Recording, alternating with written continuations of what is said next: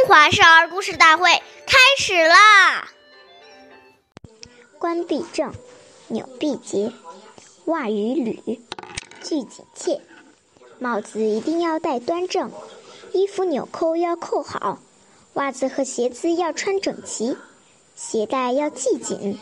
岁月易流逝，故事永流传。大家好，我是中华少儿故事大会今日讲述人许楚曼。我来自小鸡金喇叭少儿口才钢琴艺校，今天我给大家讲的故事是《结婴而死》第二八集。孔子的学生子路是一个非常讲究仪表的人。这一年，魏国发生了内乱，正在国外的子路听说以后，急忙赶回。有人劝他，现在国中十分危险，回去了很可能遭受祸难。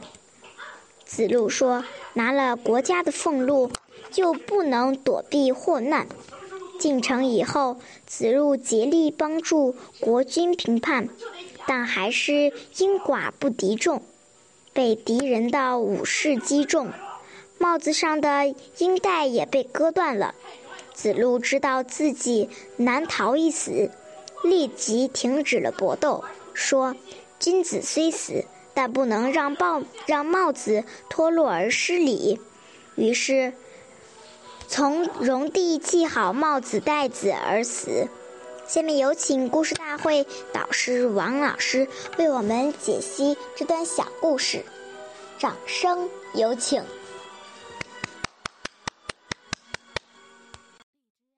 好，听众朋友，大家好，我是王老师，我们来解读一下这个故事。我们说，一个人的穿戴表示了他的身份和地位，展示了他的气质和修养，反映了他的爱好和追求。穿戴整洁、优美高雅，可不是一件小事情。一个人的仪容仪表，不仅关系自身的形象，有时还关系到工作前途，同时，也关系到他对他人的尊重。